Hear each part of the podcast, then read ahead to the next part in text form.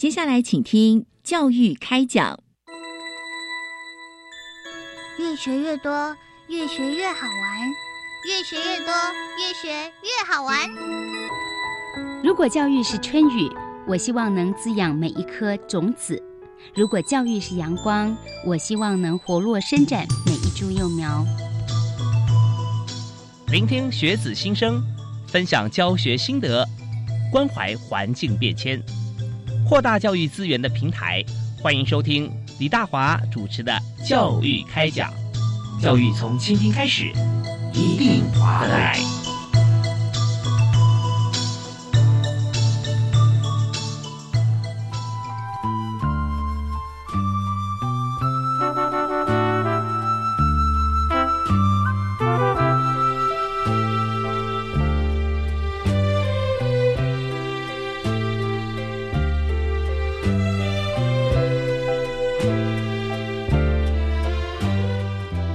各位亲爱的听众朋友，大家晚安！非常欢迎您在我们每个礼拜一跟礼拜二晚上七点五到八点准时锁定国立教育广播电台收听《教育开讲》，我是李大华。我们今天谈的这个主题，其实跟每一位朋友都有非常深厚的关系啊，因为我们知道说。来自家庭，家庭是人类哈第一个接受教育的地方。而在这个家庭呃完成了，也不能说完成哈，就是说这个阶段呢，你可能从婴幼儿吧开始上了这个幼儿园、小学，一直到了你的完成学业。这过程当中，我们接受很多不同学制的教育，但是终归我们在家庭跟学校之间啊，我们是维持非常密切的关系。同时，家庭教育也不局限在学科或者说呃某些术科，而是真的情感交流。在这个部分呢。我们今天就特别由教育部终身教育司所提供的，我们一起来探讨的议题是国际家庭日在台湾推动家庭教育的未来与展望。所以谈这么重要议题啊，邀请到两位特别来宾，也都是我们节目的好朋友。第一位要为您介绍的是教育部终身教育司的司长李玉娟李司长，司长好。啊，主持人好，各位听众大家好，是非常欢迎司长啊。那呃，当然在国际家庭日啊，跟终身学习、终身教育啊。非常密切的关系啊，所以市长稍后会跟大家一起来谈我们的现在未来哈，呃，跟我们的展望其实都很重要，当然过去也很重要哈。我们知道说一路走来都会有轨迹，在这方面啊，特别和大家在学术界，在呃一般的团体或者我们有更多的机会啊，跟各界接触，在国立台湾师范大学人类发展与家庭学习的教授，也是我们节目的好朋友林如平，如平教授好。你好，主持人，还有所有的听众朋友，大家好，是非常欢迎林教授啊！听到两位声音，大家都非常开心，因为都很熟悉。我们讨论过许多哈相关的议题，所以今天呢，我们来谈的是国际家庭日。那在这里啊，首先我想，我们先来探讨就是家庭教育法，在台湾立法啊，超过就刚好二十周年。那回顾这二十年推动家庭教育啊。大概我们有哪些的变化？因为我们立法的关系，所以这个议题我们首先先请司长啊，李玉娟李司长跟大家来分享。啊，二十年前哈，也就是民国九十二年哈，我我国首开全球的先例，制定公布了家庭教育法啊，责成各地方政府设立家庭教育中心啊，希望协助民众来提升家人的关系跟家庭的功能。嗯，那。呃，大家可能会呃很好奇，为什么呃我国会首开这个全球先例来定制定家庭教育的专法哈？嗯，那当时呃有一个背景是民国七十五年哈，民国呃七十八十年代，当时呃台湾是经济起飞的，是，可是也因为呃整个经济起飞，然后呃家庭结构的改变。亲子关系也开始呃有一些疏离，那有青少年犯罪的问题啊，在当时社会嗯发生了，那大家就在想怎么样呃来解决这个呃相关的这些社会问题哦。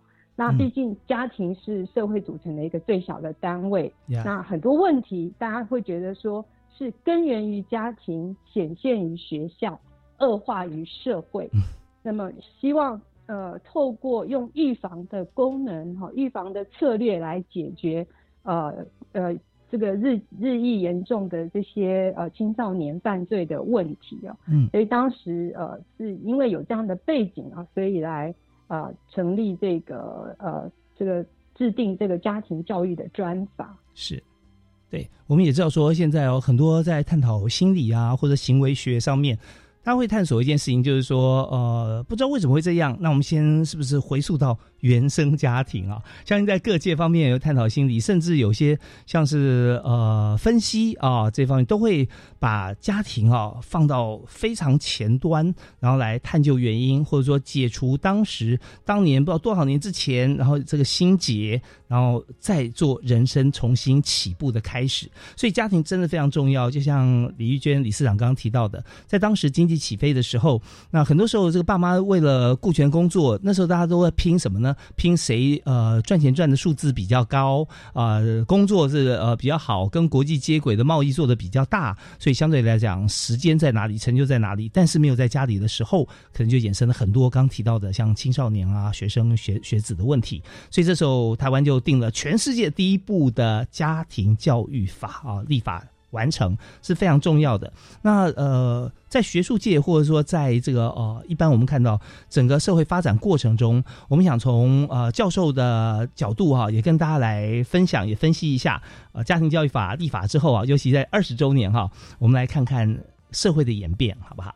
是呃，我想主持人刚刚其实也提到一个关键点哦，就是我当了爸妈，我当然希望让孩子有一个稳定的生活，经济其实很重要。那不过呢？呃，在当年呐，青少年犯罪的时候，我想华人社会都会说啊，这个子不教父之过哈，就是家里出了什么事。但是呢，如果回到刚刚大华讲的原生家庭这个概念呢，是我不晓得听众朋友了不了解原生家庭哈？就简单来讲，就是我出生的那个家庭。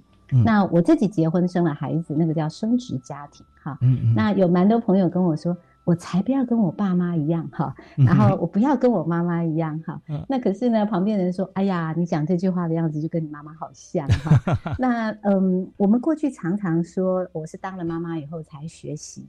那在我们如果没有真的嗯有一些方法或资源来学习的时候，我们就会依着我们的经验来当爸妈。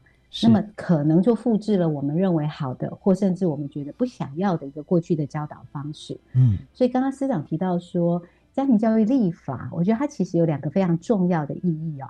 也就是说，不去责难父母为什么没有把孩子教好。家庭教育的立法，事实上是要把资源送给每个家庭，把学习跟教育的资源送给每个家庭。好，我要当父母，我也学习，甚至我们全家一起学习。所以，家庭教育法不只有亲子教育的内涵，有子职教育的内涵，有婚姻，有性别，让所有的人都因为家庭这个议题啊，我们常说，因为爱我们学习，学习让我们更相爱。所以，家庭教育法在台湾的这个立法，我想它是提供资源来支持家庭发挥功能这样的一个目标。是非常谢谢林如平教授啊，从。呃，不同的方向，同样的，我们看全方位的观点，然后关切家庭教育法立法啊，对于台湾，对于我们现在啊与时俱进，我们全球化的过程当中，我们在这方面可以说非常的自豪，呃，比全世界哈任何国家都先进哈，在家庭教育法立法这件事情，也表示说我们从政府到民间及学界哈都关心家庭教育，这非常重要的一件事情，是我们的根源，我们的根本啊。所以当然在这个过程里面，我们有。牵涉到多元这件事情，因为社会越来越多元啊，不管是这个从当初的农业社会、工业革命啊，到了现在工商业发展，那多元普及家庭教育的资源，那我们要定策略。那这方面我们要请教司长哈，那我们怎么样来定多元普及家庭教育资源的策略呢？现在我们是怎么做？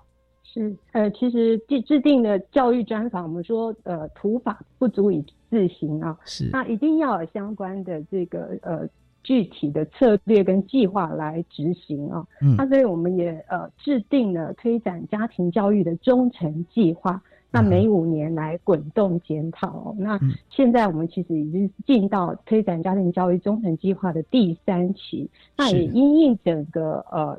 社会呃的变迁、全球的趋势、家庭结构跟呃民众需求的这个改变哦，所以我们现在针对这个呃多元家庭的呃需求以及呃这个推展的管道，我们会是更多元的。那其实，在呃家庭教育法第七条就已经明定，我们要结合除了教育以外，文化、卫政、社政、户政、民政、好农政。消防、警政、劳工、新闻、环保、原住民族相关的单位，哇，还包括学校、大众媒体哦，都一起来共同这个推展家庭教育。所以我们要尽可能的去用各种的管道来输送家庭教育的资源，哈，来达到呃绵密社会安全网的目的。那呃，传统我们大概都是用学校去呃跟学生家长哈来推展子职教育、亲子教育。那另外婚姻教育或性平教育哈，常常会跟消防单位、警政单位、海巡单位来做合作啊，因为这些单位我们传统上面都是以啊男性居多。嗯呃，另外就是在新住民跟原住民的家庭的服务，我们会跟移民署跟原民会啊来共同的推展啊。是。那另外我们也考量到说，哎，其实，在呃民众一般现在都很多都是双薪家庭，那呃工作跟家庭的平衡，其实啊也是大家所呃就是重视的。嗯。所以在透过职场的部分，我们怎么样？啊，把家庭教育输送到职场，也是我们呃在新的一期哈呃我们的家庭教育推展计划里面非常重视的。我们开始推展友善家庭企业联盟方案，鼓励呃职场来推动我们家庭教育的示范方案，透过媒合的方式哦，让呃我们的这个家庭教育中心跟企业来合作。那我们规划课程，然后聘师资。那企业来提供场地，然后让他们的员工一起来参与。嗯，那呃，我想这个这个方式哈，会让呃更多我们接触更多的这个管道，跟呃让我们把资源送到更多的地方。那另外，我们也是办串联社区、深入村邻里家庭教育的呃服务计划哈，希望能够在结合在地社区的相关的这个。呃，服务哦，来拓展家庭教育资源的管道。那卢平老师在这个方面，呃，就是家庭教育推展策略的这个部分，他着力也非常的多啊。那我想，呃，卢平老师可以再进一步的补充哈，尤其是针对职场的这个部分，啊，卢平老师有有很好的这个呃规划。好啊，好啊。那刚刚大家听到啊，是呃教育部终身教育司的李玉娟理事长哦，跟大家来分享啊。真的，刚刚市长讲第一句话就是“土法不足以自行”哦。我们不要觉得说哦，台湾呃中华民国还只不过先立个法而已嘛，他们也没有做什么。但是市长告诉大家说，立法。不能他自己就开始来有作用出来了，但我们要很多的计划，包含现在正在进行的中程计划啊，中间的中中程计划有这么多面向，所以结合了所有政府部门啊，都大家一起来执行，来这个呃推动。所以刚才是啊有特别提到说林如平教授哈，他在这方面有非常深厚的这个实际的实体经验哈，务实的呃落实政策的方式，所以我们这边也请林教授为大家来补充。呃，我想听众朋友都很好奇哦，家庭教育法那不就是在家里面教孩子吗？那事实上，我想法通过之后，大家都越来越有呃这样的一个广泛的一个认识跟支持啊，就是说，呃，不只是当爸妈要学习，那么如果我结婚了呢，我是不是也有机会可以来学一下怎么跟另一半互动啊？所以不论是婚姻教育、亲子教育，都有非常多的方案哈活动。那怎么样能够把这些学习的资源送到民众手中？其实这真的就是关键了啦，哈。那嗯，我记得有一年大家在讨论哈，哎，这个亲子教育为什么该来的都不来？哈，那可是各位知道吗？讲到这句话，那你我坐在的下面听的人就想，哇，那我们是不该来的吗？好，那事实上没有一个人是不该来的。那不来的人的困难跟需要在哪里呢？嗯，那所以刚刚就提到说从。九十二年立法之后，每五年哈，从一百零二年开始，就每五年有一个忠诚计划，按着当时的社会情境，跨部会的整合来提出一些执行的策略。那么一百一十一年开始的第三期，也就是最近正在执行的这一期里面，是就有一个方案呢，就是刚刚师长提到的职场方案。那原因也很简单，是我们听到好多人的心声。假如在上班的时间，有可能吗？中午的时间、下班的时间？有一个短短的活动，让我们学习家庭相关的议题。那么，也许这也是一个好策略，大家不用移动哦，但是就在职场里面学习。那所以当时呢，呃，台湾师大呃，在这个教育部的支持底下，我们就先做了一个全国性的调查，嗯，来掌握这样的一个策略是不是民众有感、民众需要。那么简单的跟各位报告当时的一个研究发现哦，是我们发觉哈，其实如果双工作家庭，爸妈都在工作的话，嗯，我们问说下班之后你跟孩子相处的时间有多长？各位知道吗？那个下班之后啊。多数的人告诉我们，跟孩子相处的时间是不足一个小时。真的哇，对，好好少哈，分给家里面的小孩。嗯，呃，睡着了，一起睡觉不算了哈，就是 互动性的这个时间真的很短哦。那嗯，大家都觉得哈，普遍来讲，我想超过八成以上的父母亲都觉得不足够。那么再问一下，工作会不会影响家庭？好，绝大多数人，四成以上的人都说会。会。那么家庭会不会影响工作？同样的也会是，而且女性觉得家庭影响工作，工作影响家庭更多。是，那我想这个大家都不会意外。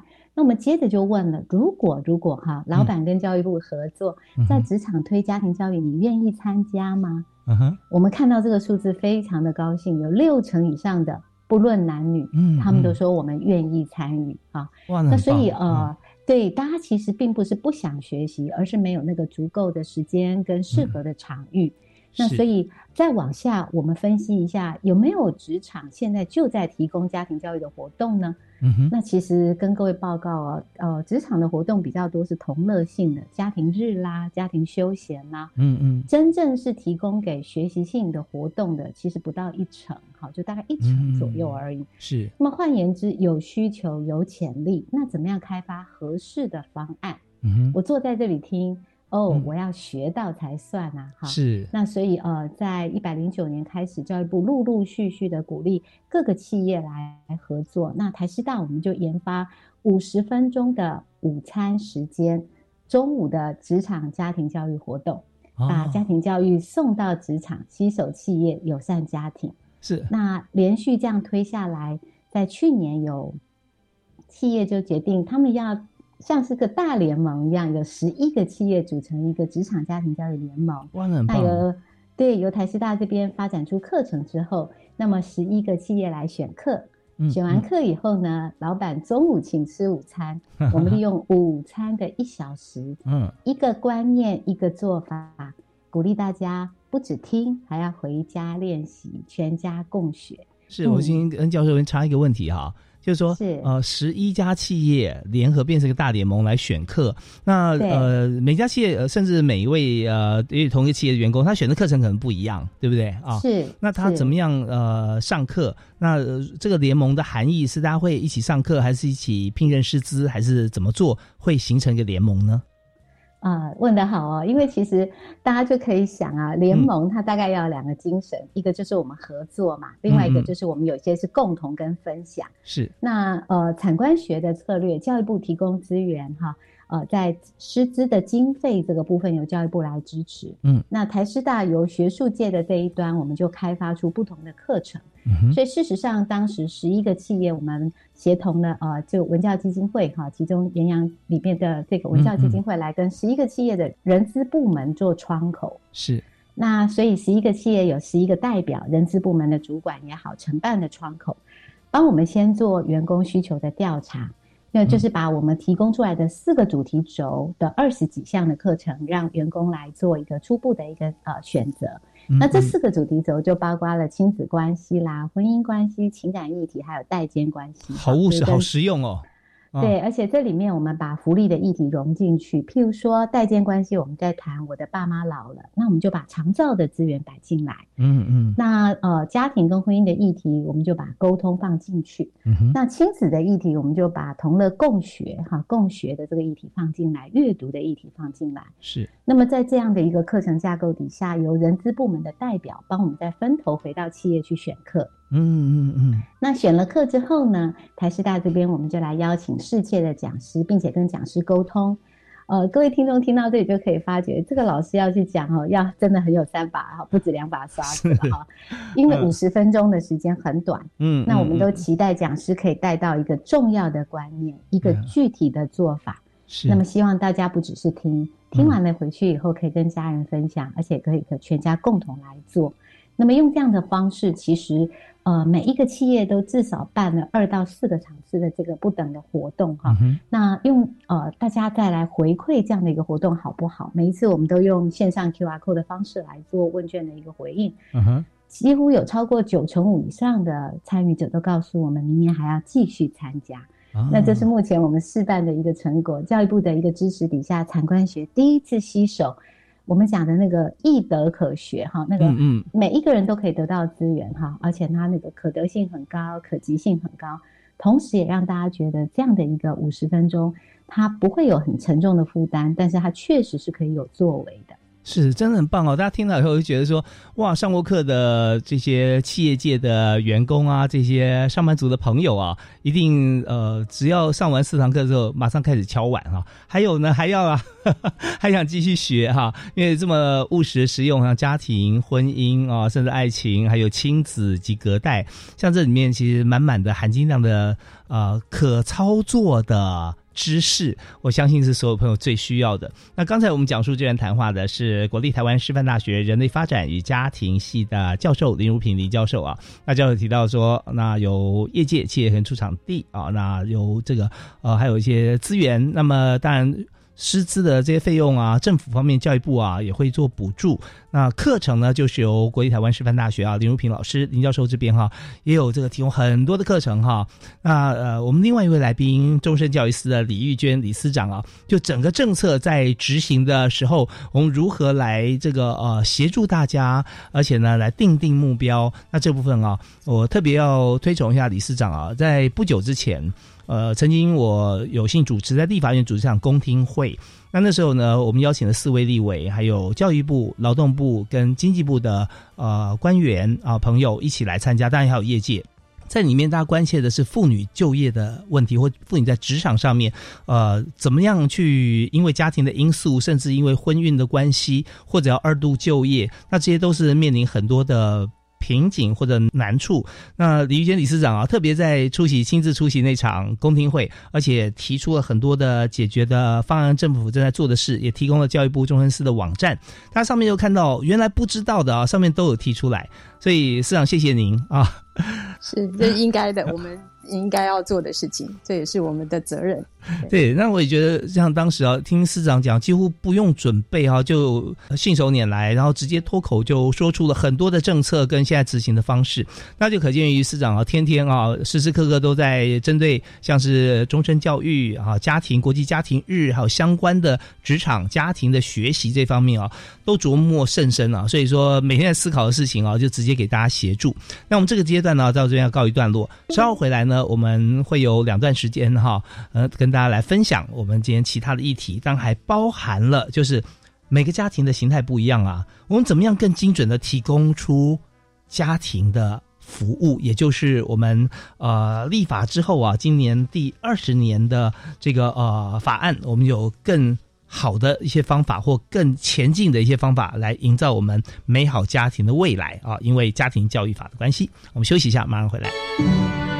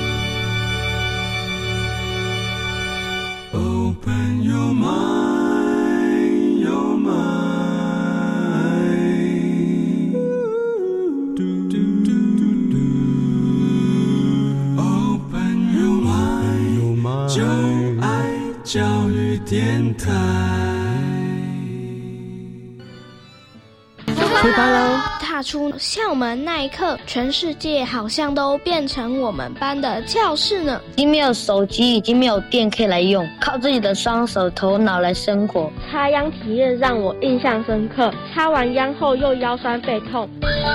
全国各地的户外教育真是太精彩了！我是主持人宜佳，欢迎锁定每周三下午五点二十分五十二个户外教育好点子。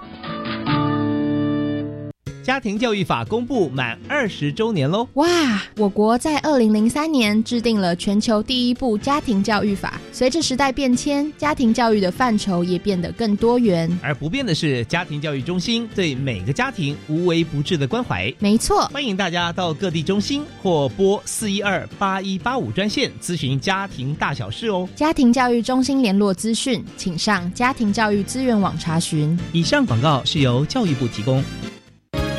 快报！机关署表示，肠病毒已经进入流行季，请家中有五岁以下幼儿的家长特别注意。老公，你听到没？新闻说哦，说特别是家中有感染肠病毒的幼儿，出现嗜睡、手脚无力、持续呕吐、抽搐等重症前兆病征，要迅速送医治疗。哎，那你刚回来有没有先洗手？如果没有，我可是不准你抱 baby 哦。是，老婆大人。预防肠病毒，赢在勤洗手。以上广告由疾病管制署提供。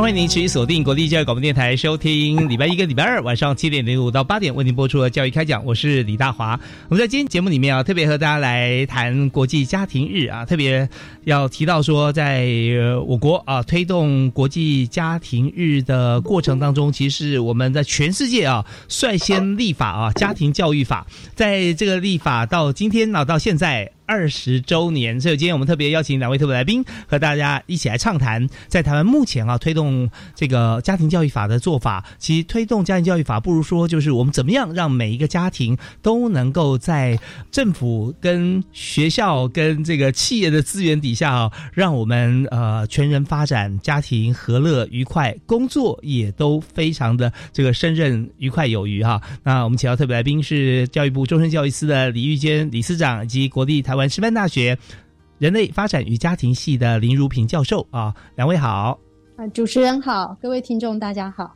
主持人好，大家好，好，非常欢迎司长和林老师、林教授。那刚才我们提到说，在整个发展的过程当中啊，我们有立了法，而且我们也有实质的做法。那么，呃，经过好几个阶段啊的忠诚计划啊，也就是我们每隔一段时间哈。我们就会更换我们的与时俱进的计划内容，而且跟呃政府单位啊所有的部会结合在一起啊，而且非常紧密。那么在这个阶段一开始，我想先请教司长，就是每个家庭的形态啊都不太一样。虽然我们在来自像刚才这个林教授举一个例子，就十一家企业啊有组成一个家庭教育有学习的联盟，那么但是每个家庭啊还是有不同的形态啊。那怎么样更精准的可以提供家庭教育的服务呢？请问司长。是，呃，随着社会发展越来越多元哦，那我们知道有单亲家庭、寄亲家庭、隔代教养，还有包括呃多元性别哈的不同形态的家庭。那每一种不同形态的家庭的需求其实也是不同的哈。嗯，所以呃呃，我们政府单位也在考虑怎么样能够精准的对焦。不同家庭的需求哈，然后用不同的管道，把最符合他们需要的家庭教育资源跟服务啊，输送到呃这不同的形态的家庭手中哦。那除了针对一般民众的预防性的家庭教育推广之外呢，我们针对家庭周期形态转变，或者是呃经济、身心、文化啊族群呃弱势的这些民众，我们会列为是优先提供服务的对象。嗯，那透过对这些优先服务对象的需求评估，那我们设计啊符合他们需求的方案，然后把他们的呃最符合他们的资源哦，嗯嗯，传送给他们。那呃所谓的家庭周期形态转变呢，就包括了。呃，我们说的新婚伴侣啊，或者是呃刚生小孩的家长，或者是呃离异的配偶等等哈，这个就属于在家庭周期上面的形态的转变。这时候可能会有一些呃家庭角色需要重新磨合调整，或者是有一些呃心理上角色上面的冲突需要做调试哦。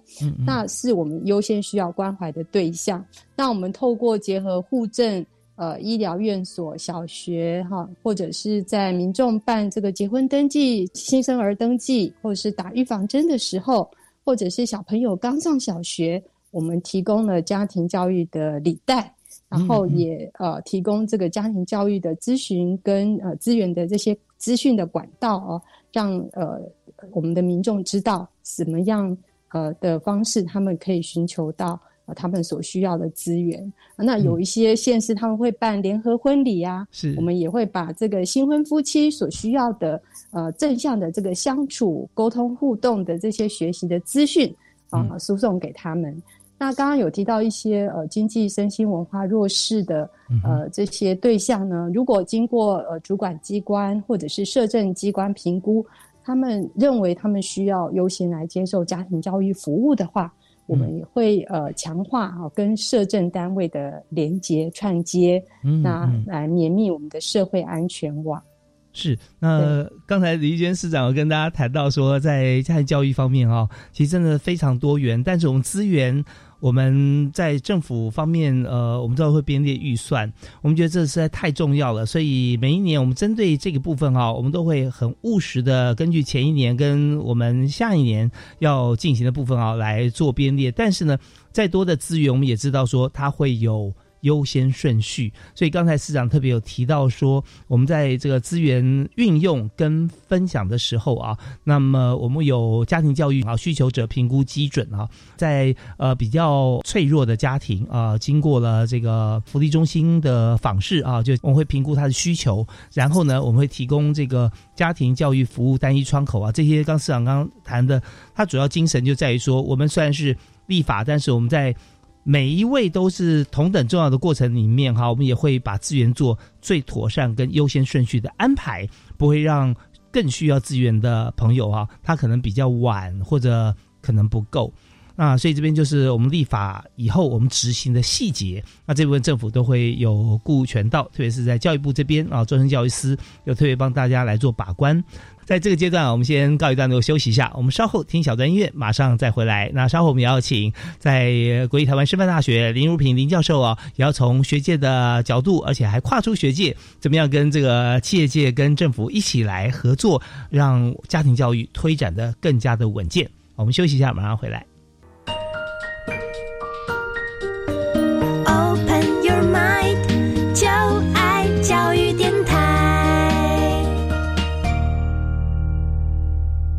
欢迎您继续锁定国立教育广播电台，收听星期一跟星期二晚上七点零五到八点为您播出的教育开讲。那大华今天和大家一起探讨研议的议题啊，就是我们现在谈的话题，就是国际家庭日，还有就是家庭教育法，我们有立法到现在二十周年，但最主要的核心就是在这个过程当中，这二十年一路走来，会发现说。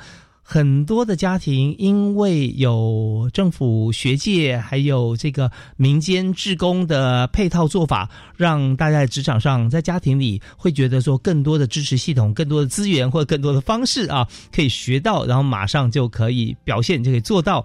在呃政府以外，学界其实帮了好多的忙。那么在今天呢，我们特别邀请国立台湾师范大学人类发展与家庭学系的林如平教授啊，跟大家来分享。那特别。我们也想请教授跟大家谈一谈。那么，二零二三年的今年啊，台湾家庭教育法立法二十周年，啊，也是这个明年二零二四啊，正好是联合国五一五国际家庭日设立三十周年。所以这段时间来推展家庭教育的国际趋势啊，呃，现在我们来谈谈有什么值得哈。让国际间让我们可以借鉴，或者我们的做法啊，可以如何参与国际呀？请林如平教授。是，我想今年呢，也就是其实今天五月十五号啊，嗯，就是呃联合国所倡议的国际家庭日。是，那各位听众朋友可能会好奇啊，联合国为什么要把五月十五号定为国际家庭日呢？嗯，那一九九四年第一次这样做的时候啊，联合国的想象是说，其实全世界不论哈国家的形态等等。大家都觉得家庭是很重要的，可是不可讳言哈，每一个地区、国家、社会经济跟人口趋势都不同。是，那么有没有可能由联合国来倡议一个主题？但是呢，在每年的特定的日子，譬如说五月十五号，那么鼓励所有的政府哈，国家政府来回应这样的一个议题。那一九九四年的这个国际家庭日五月十五号定下来的时候，第一年他提出来的议题就是。家庭是资源，家庭是责任，哈。那资源跟责任，它其实非常清楚的点出来了。我们在家庭中出生长大，好，不论是学习或生活，家庭都是我们重要的资源。是。那么家庭是责任，又怎么说呢？它其实是在提到说。家庭不只有养育的功能，哈，有各式各样情感的功能之外呢，每一个家庭分子也对于家庭的一个维护跟功能的这个发挥都有它的角色跟任务。所以家庭是资源，家庭也有每一个角色的任务。嗯，那么从一九九四年开始，每一年联合国就提出不同的主题。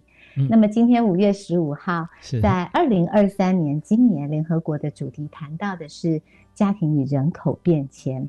啊，那各位可以理解哈，因为其实大家知道吗？二零二二年全世界的人口就超过八十亿了。好，那这样的一个人口，事实上不只是人口数量之外，我们关注的是结构的变化。嗯嗯。那以台湾来讲，我想各位听众朋友一定会发觉，台湾的人口结构最主要大家关心的两个议题，是好一个就是孩子生的少了，我们的生育下降，少子化。但对，那我们都可以活得更长了，所以我们的高龄趋势，嗯嗯，那么呃，孩子生的少，你我活得长，那对家庭的影响是什么呢？我们就说家庭变小了，因为人数少，可是代数代数一代两代三代，好代数变多了，所以以前我们会说哇，一个家好多孩子啊，有人说哎几瓜拉巴掌，好就是孩子好多，可是现在你有没有发觉这个横向的家庭结构变垂直了？可能三代四代，可是每一代的人很少，嗯嗯，好，所以从垂直化的家庭来讲，我想大家可以理解，家人的互动跟家庭的关系都不太一样了。嗯，那台湾事实上在二零二零年开始，我们的人口就负成长了。那从趋势推估来讲，二零二五年我们已经是超高龄社会。好，二零二五不要好久以后，台湾大概。对，就是有百分之二十的人口就会是呃老年人口了。那当然啦，其实老了，我们说福如东海，寿比南山，没有不好啊。但是我们也必须面对呃高龄跟少子女对于家庭或家庭互动产生的一些不同的一个影响。嗯哼。所以今年度人口与啊这个家庭联合国提出的这样的一个议题，呃，教育部在这个部分，其实在我们的中程计划里面也有一些相对应的做法。好，嗯嗯，那举例来说，嗯，如果我现在当妈妈了，我去登记孩子的户口的时候，我就会拿到一些学习资源。好，那呃，我们不只鼓励哈，或是我们说这个啊，零到六岁国家一起养，哈，我们来用福利来做托育的协助。可是各位听众朋友一定知道，呃，经济的补贴当然也不是不好，可是除了鼓励生育，我们更需要支持养育，好，让所有的家庭都有信心。可以教养孩子，嗯嗯嗯那这个部分，我想教呃教育部一直从呃最需求的这个角度，透过跟护政的结合，或是跟卫生单位孩子打预防针的时候结合，那么让更多家长可以得到一些教养孩子的学习资源，或是刚刚我们提到的在职场，事实上我们也做了一些有关于这个呃呃婴幼儿阶段照顾跟学习的这些呃让家长可以有的一些方法。那以前我们可能是照书养啊，或者是爸爸妈妈教。那现在如果说小家庭夫妻两个，那么其实很需要共亲职，共同来协助。那呃，共亲职的基础不是教养的能力，而是夫妻的情感。所以我们说养孩子的时候呢，是重新学习情感的课题。所以也支持婚姻关系的一个呃夫妻两个的沟通，避免因为孩子诞生了，然后经济很有压力，然后照顾孩子又很累。台湾的这个离婚的这个趋势，我们都看到婚龄在五年内的这些家庭，真的是夫妻遇到比较大的挑战。嗯嗯。那假如能够把婚姻教育跟亲子教育做比较好的结合，我们就鼓励大家，嗯，在生养孩子的时候重新学习情感的课题。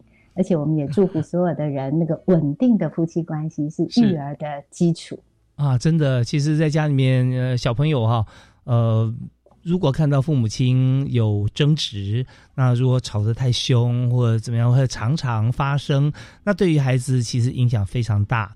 那他也不知道说，有时候甚至孩子会觉得说，是不是我做错了？因为父母亲可能会脱口而出，呃，就提到对不对？你看都是你看生小孩如何怎么就讲出来，那真的对，那那个孩子就会很自责，或者会把所有的责任哈，或者说罪过都往自己身上堆，那也也是很不好。所以在这个所有的。教学或者说我们在这个家庭学习哈，透过企业、透过学校啊，透过老师的教材啊，林永平老师在这个掌控这个所有的进度的过程当中，还有需求的过程当中，其实提出来这么多都是量身打造、量身定做的教材。那应该对大家哈，其实学过的人都会想说，他会大家告诉大家，然后他会把这个好的方法跟别人分享。那在过程里面有没有像我想请教林老师啊，就是实际上到了现场啊，那同学学习的状态是不是也可以跟大家分享一下？因为我相信我们所有听众朋友啊，应该是多数啊还没有上过啊这个家庭教育呃课程，那或者说在企业里面有企业主愿意提供像这样子的场地跟跟这个服务，所以这边。描述一下现场的状况。我想听众朋友，嗯，我们在做调查的时候啊，其实我们都以为我们这个十一个企业的这个人资部门的窗口回报，大家都猜想亲子教育应该是最多人需要的吧？嗯嗯。结果呢，很意外的哦，嗯，代间代间关系是很多企业选的。代间指的是什么呢？就是我和我的父母。好，我们说父母和未成年的孩子，那个叫亲跟子。那么，如果孩子十八岁以上成年了，已经去工作了，那他跟他的他的父母亲，我们就称为一代一代之间代间。所以调查回来的时候，人资部门就告诉我们说，四十岁左右的这一些工作者，他们好需要代间教育的议题。譬如说，我的父母老了，我怎么样预备照顾他或照顾我自己的未来？那我的父母年纪大了，我怎么跟他沟通？甚至三代之间，哈，阿公阿妈跟爸爸妈妈跟孩子，他有代沟，又在教养的议题上怎么样协调？那这个部分呢，事实上是在我们这一次的整个呃活动里面哦，大家表达出来的一个过去比较没有注意到的一个需求。那各位也可以理解，少子高龄这个确实就是以父母来讲，他就像三明治世代哈，他要呃这个照顾孩子，他是他也非常要呃去承担或关心父母亲。那么阿公阿妈事实上也是家庭里面非常重要的支持来源，在教养等等。那怎么样能够让世代之间好好相处？嗯，这个议题在我们的选课里面很受欢迎。嗯那其中有一个课题，我们就在讲当父母老了哈。那这里面讲到两个主要的一个概念，第一个就是关怀哈，就是以健康这个议题，因为讲关怀太抽象了。嗯嗯。所以我们就以健康这个议题。来告诉大家，现在很常常听到的一个肌少症，哈，就是年长者他吃的少，哎，脚越来越瘦了，哎，有时候容易跌倒。是，那这时候我们就让这个中世代的中年世代的这个职场的员工来注意，先自己来检测自己有没有肌少症，哈，嗯嗯。但是呢，重点是回去关怀父母亲，当成一个话题，我们来关心父母亲，而过程中我们去讲怎么样来沟通。好，如果你回去碎碎念说，妈，我跟你说啊，你腿太细啦，你要多吃。那这个没有用哈，那怎么样跟长辈沟通呢？怎么样跟不同年龄的人沟通跟对话呢？其实看起来我们在谈肌少症，看起来我们在谈健康，可事实上我们在谈的是世代的沟通跟关怀。是。那么同时，我们也把健康的资源、卫福部的一些资源，或甚至长照哈，我们长期照顾的资源。打包进去，让大家知道什么叫长照四包钱哈。是，所以那一次的课程五十分钟之内，我们就设定两个目标。嗯，第一个以健康议题来关怀家人，尤其跟长辈沟通。嗯，第二个就是了解社会所提供的有关于高龄照顾的福利跟健康医疗的资源。嗯哼，一个知识一个行动。让大家回去可以跟父母分享我今天在职场学到的家庭教育。哇，真的很棒哦！那非常务实而且好实用的这个方法，呃，跟课程，所以在参加完之后。每一位这个参与的学员，大家彼此可以呃互相的分享啊，然后回家以后也可以来与家人之间哈，可以立刻可能你就变成一个讲师啊，可以跟相关你觉得你想要跟他传递一下这样讯息的人啊，来上一堂非常有意思啊、很快乐的课程。那我们在今天节目时间到这边也要告一段落了。那最后我们一点时间啊，大概差不多不到一分钟，那想请呃。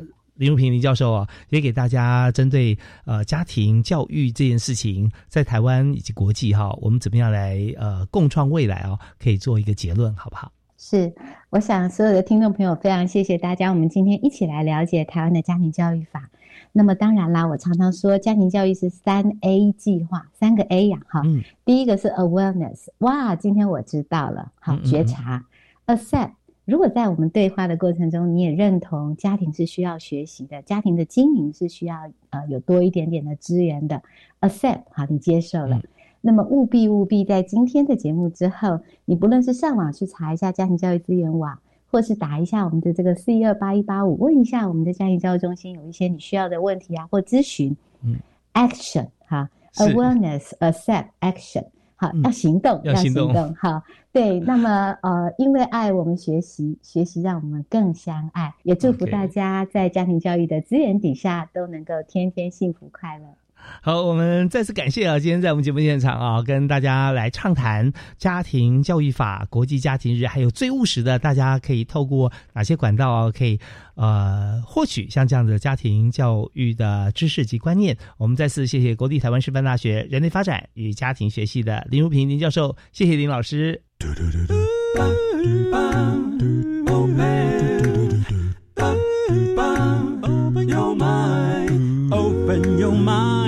就爱教育电台。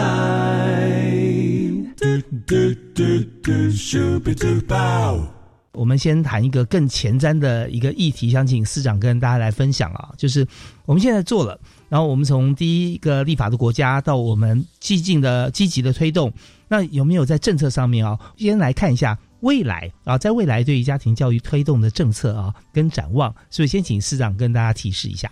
是刚提到，就是家庭教育法已经立法二十周年哦。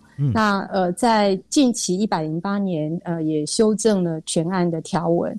然后教育部会携手跟各部会，还有全国二十二县市的家庭教育中心啊，我们大专校院跟相关的 NGO 跟呃私部门哈、企业等等，我们一起来透过多元的管道来促进家庭教育的资源，啊，让它是近便可及的。然后也能够适时的因应呃各个家庭不同的需求来去规划适切的服务哦，希望每一个家庭都能够就近获得协助。那呃未来我想我们有几个比较具体的策略需要去持续的努力哦。是第一个是呃提升我们全国的家庭教育中心跟家庭教育资源网的知名度。嗯，我们希望呃这个。民众在遇到亲子沟通、伴侣相处、哈这些家庭问题的时候，第一个就会想到要到我们的家庭教育中心来，或者是啊来拨打我们的四一二八一八五的咨询专线哈。那另外，我们家庭教育中心其实办了非常多的活动啊，那也希望大家能够踊跃来参与这些活动，来促进家人之间的啊良性的互动跟沟通。那另外呢，呃，现在是数位化的时代哈，所以我们也与时俱进，我们呃设置了一个家庭教育资源网啊，那它是可以透过呃我们呃远距的学习、数位的学习，我们把一些资源整合在家庭教育资源网上面，那依照不同家庭的需求来做分类哦。嗯，我们有一些影片啊、懒人包啊、电子书哈这些教材。呃，民众都可以透过网站呢，随时都能够搜寻到自己需要的资源，真是一个宝库啊！啊，是是是，那希望民众多多利用哈。那第二个是我们也希望持续针对不同家庭的需求来研发多元的材教材啊。是。那目前我们最主要的范畴还是亲子教育跟婚姻教育。那我们也研发了很多的教材哈。不过现在呃越来越多元的形态的家庭哈，嗯呃也出现了，我们需要呃针对这些不同的族群来量身打造适合他们的。啊，资源跟服务哦，是那嗯，所以这个部分也是我们持续还会再去做努力的，再去做研发。嗯，那第三个部分呢，呃，其实，在呃这个新新的法案里面也特别的强化，就是整合跨部门的这个联系跟资源哦。嗯哼，那呃，除了这个。呃，能够这个公部门之间的横向联系哦，我们必须要好好的发挥。我们跟卫福部定期有举办一些呃联系会议，是，然后确立各县市社政转接的个案，我们来提供我们的家庭教育服务的合作的模式。然后我们要发挥我们家庭教育的预防功能，同时我们也透过中层计划的一些策略来跟相关的部会。呃，来做这个分享跟交流，有一些真人培训、共事营等等啊，来凝聚未来合作的共识。那另外，刚刚我们也呃提到了，除了公部门以外，我们跟私部门、跟民间团体、跟企业啊，其实也都有一些连接跟合作啊。那刚刚提到的友善家庭企业联盟方案，呃，鼓励这个职场来推动家庭教育这个示范计划。那另外，我们串联社区、深入村林里邻的家庭教育的服务计划，这个都是我们呃能够希望更深入哈，跟私部门还有跟社区在地协会一起来做更好的合作啊，那能够让我们的家庭服务推展到我们社会啊每一个家庭啊的身上。是非常谢谢李玉坚市长啊，刚所谈到这么多的面向。那我们就想说，哇，一部家庭教育法啊，立法之后，原来后面要做这么多的事情，还跟各个公部门来合作啊。那我就想说，哇，那我们在这个部分是不是真的要新成一个部门，要禁用多少的人员啊，才能执行这么大的业务量？但市长，我们好像有时候甚至用任务编组，是不是？大家要一个人要做好多事情啊。家庭教育中心呢，呃，目前其实我们也一直希望能够强化他们的啊专业的人力哦。所以，其实一百零八年的呃家庭教育法修法之后，呃，他们的专业人员，就是家庭教育专业人员跟社工专业人员，必须要达到一半以上哈。所以，我们也特别编列的这个预算哦，提高这个补助款，让每个县市的家庭中教育中心能够增聘专业的人力。那另外，当然有一些非常热心投入的啊，我们家庭教育的志工。啊，他们也都来协助我们家庭教育中心的服务工作啊，所以呃，事实上我们这个呃家庭教育的服务啊，不是光靠教育部 就可以哈落实的。我们知道一路走来啊，有很多伙伴都是一起打拼的哈。我们除了呃我们呃教育家庭教育中心的伙伴，我们的志工。还有包括我们学界哈，大学校院的家庭教育中心，像如平老师，呃，研究的这个家庭教育相关的研究的学者，他也作为我们呃教育政策规划的这些基础的一些参考，很重要的咨询。那么刚刚提到的有民间团体、有基金会、有企业伙伴哈，也一起来热心的投入。我们希望透过产官学民大家。各方面所有的伙伴一起来努力，透过大家一起的横向、纵向的整合啊，我们地方、中央的合作，产官学民一起来努力推动，相信大家会让我们的家庭教育更好，也促使我们的社会。呃，能够有更健全、更幸福的家庭，对，真的很棒啊！我们现在终于知道，我们今天讲了这么多哈，家庭教育不断的向前迈进啊，推陈出新，各种的方式。那这么多事谁来做？那刚才呃，李玉娟理事长特别提到说，除了教育部终身教育司以外呢，我们也结合了像地方县市政府，他们在教育局处啊，都会有相关的对应单位。那更多的就是呃。企业跟职工结合在一起啊，一起往前推进。所以，怎么样让台湾可以这个社会更加的祥和，让我们的这个工商业发展竞争力更加的往上提升？